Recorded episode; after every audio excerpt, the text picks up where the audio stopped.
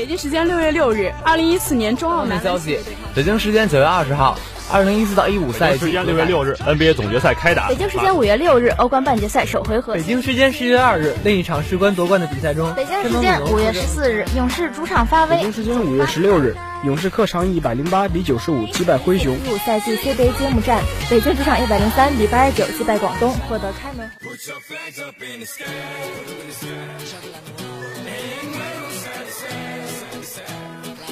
时速报道体坛消息，呈现给同学们赛场上最漂亮的篇章。体坛巨星展新锐，风云赛事列点睛。让我们一起去感受体育无处不在的魅力，了解来自运动的精彩。一样的时间，不一样的惊喜，尽在每周一校园运动特区。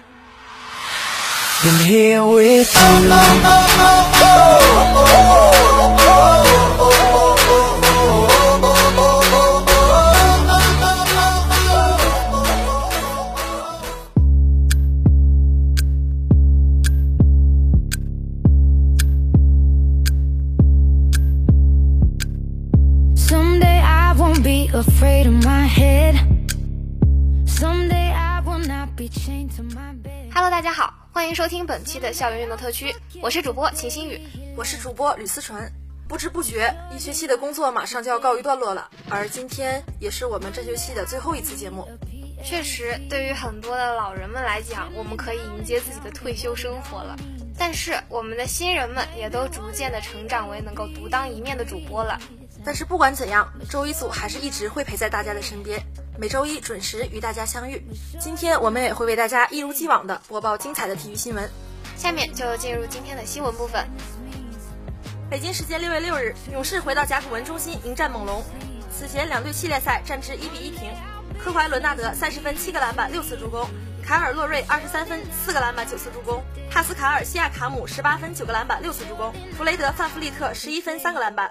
马克加索尔十七分七个篮板四次助攻，斯蒂芬库里四十七分八个篮板七次助攻，德雷蒙德格林十七分七个篮板四次助攻，安德烈伊戈达拉十一分六个篮板，德马库斯考辛斯四分三个篮板，奎因库克九分。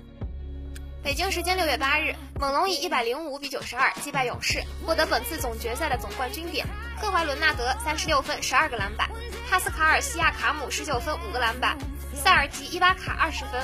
卡尔洛瑞十分七次助攻，克莱汤普森二十八分，斯蒂芬库里二十七分六次助攻，格雷蒙德格林十分九个篮板十二次助攻，凯文卢尼十分六个篮板。北京时间六月二日凌晨三点，二零一八至一九赛季欧冠决赛在西班牙马德里的万达大都会球场举行，热刺对阵利物浦。上半场比赛，穆萨西索可开场首球送点，萨拉赫点射取得梦幻开局。下半场比赛，阿里松表现稳健，奥里吉替补破门锁定胜局。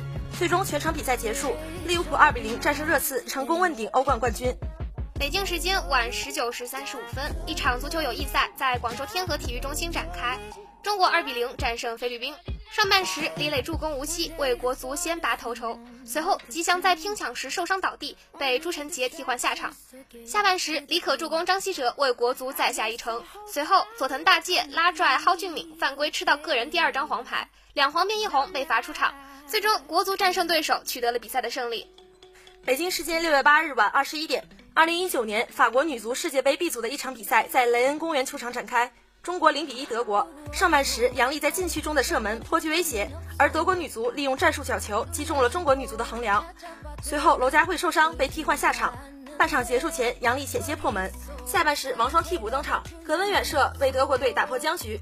最终，中国女足憾负德国女足，在女足世界杯首场比赛中就遭遇失利。北京时间六月九日，欧洲杯预选赛 H 组进行，法国客场挑战土耳其。上半场，卡安头球破门，云代尔爆射扩大比分。下半场，两队均未能取得进球。最终，土耳其主场二比零完胜法国。此役过后，土耳其三战全胜，超越法国排名榜首，而世界冠军法国排名次席。北京时间六月八日晚二十一点。二零一九年法网女双半决赛，中国组合段颖颖、郑赛赛继续出色发挥，用两个六比四力压赛会十五号种子菲利普肯斯和拉尔森，首次打进大满贯决赛。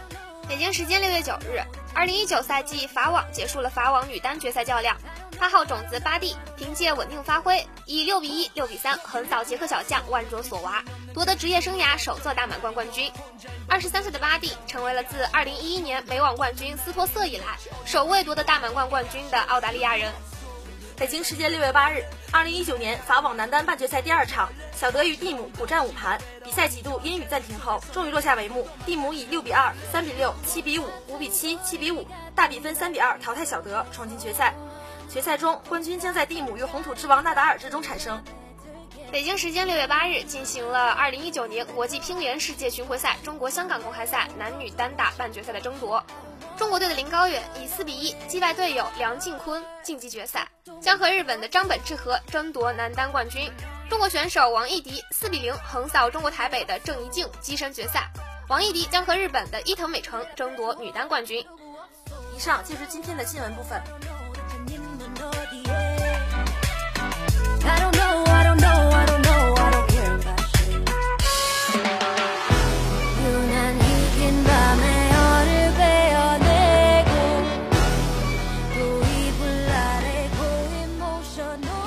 下面是今天的评论部分，我是主播李佳佳，我是主播董事达。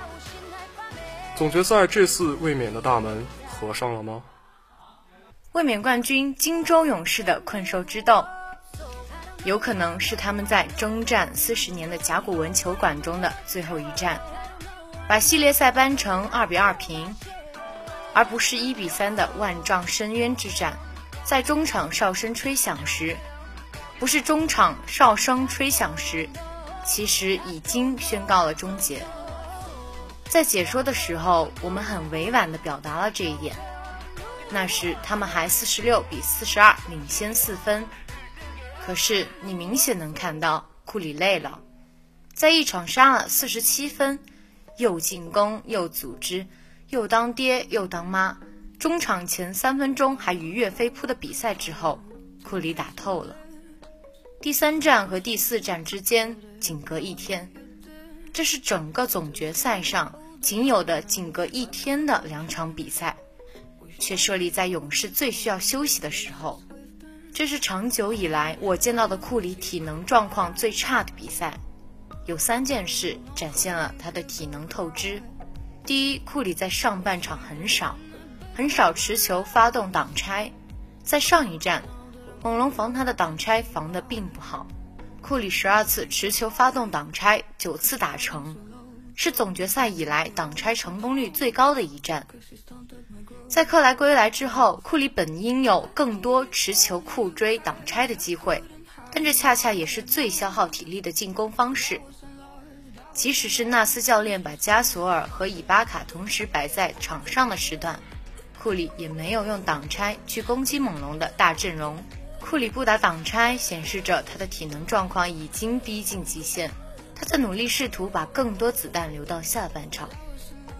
第二，当库里无球控切，利用定位掩护切出来获得空位之后，他有两次三分球投篮的动作完全脱节，举球和出手中间顿了一拍，这在这个历史三分球大王身上发生，完全不可思议。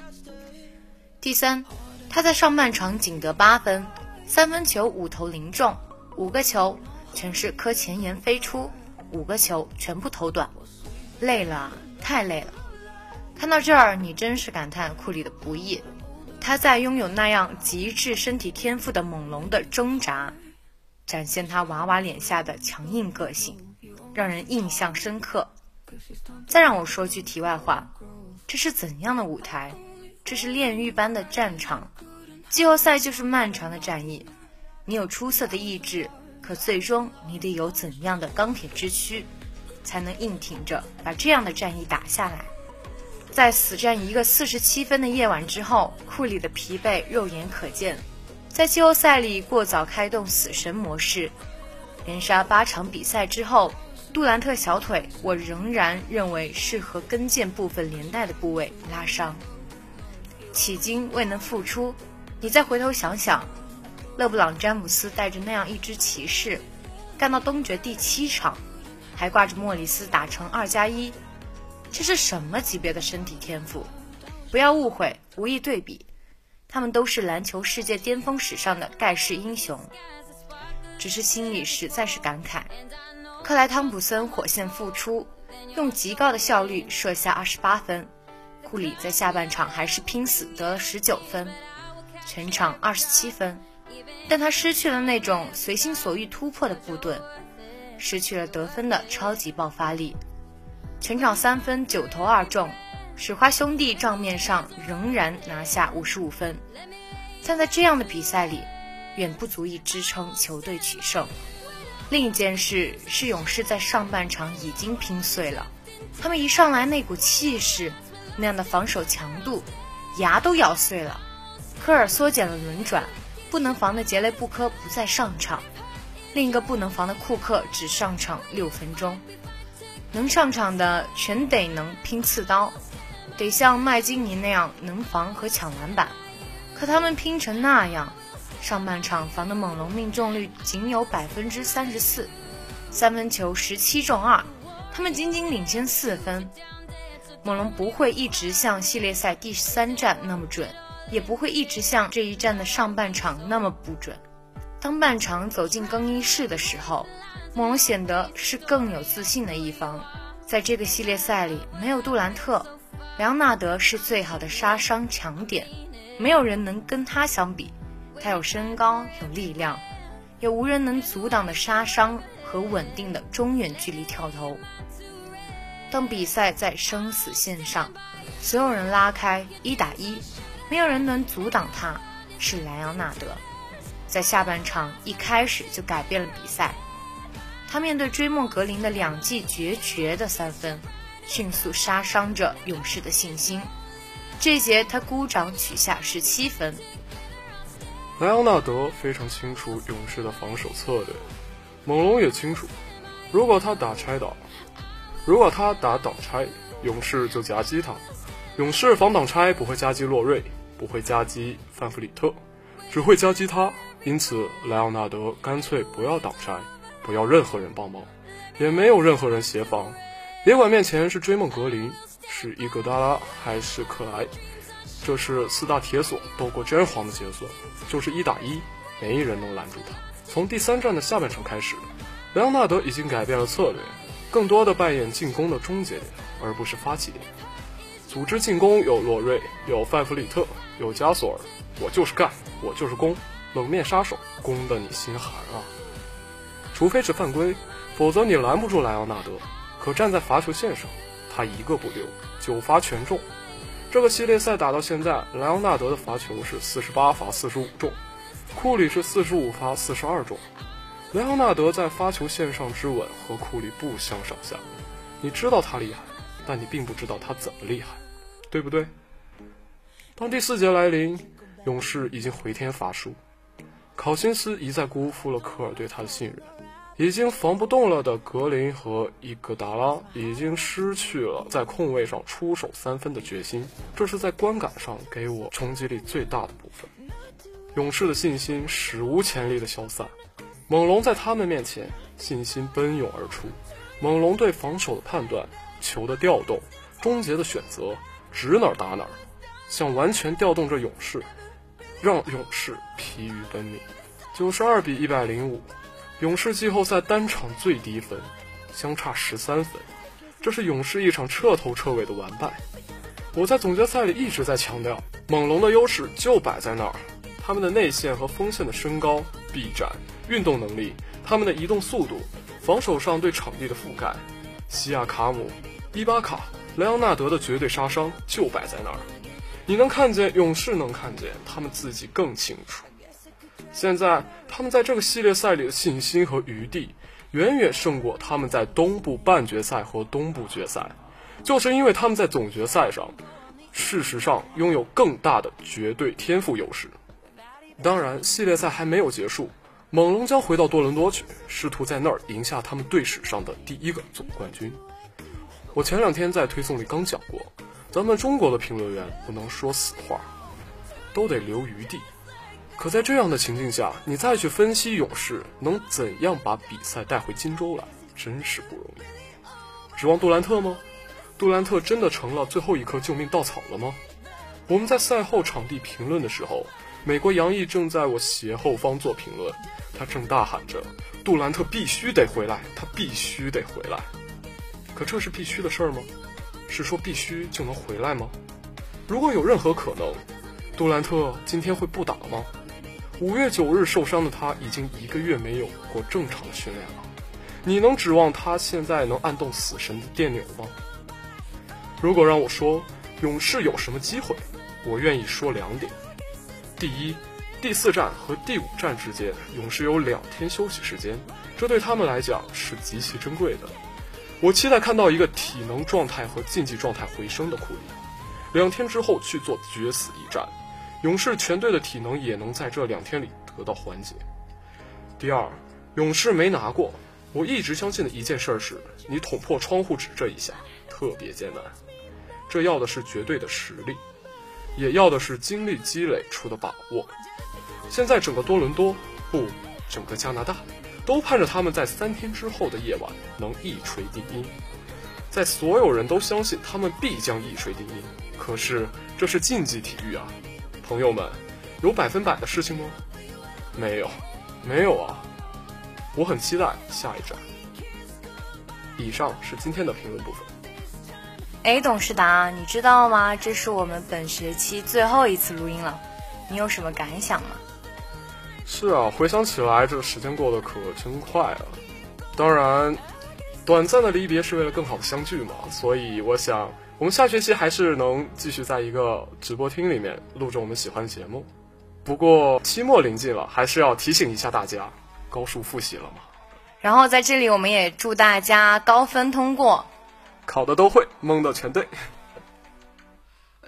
那我们下学期再见再见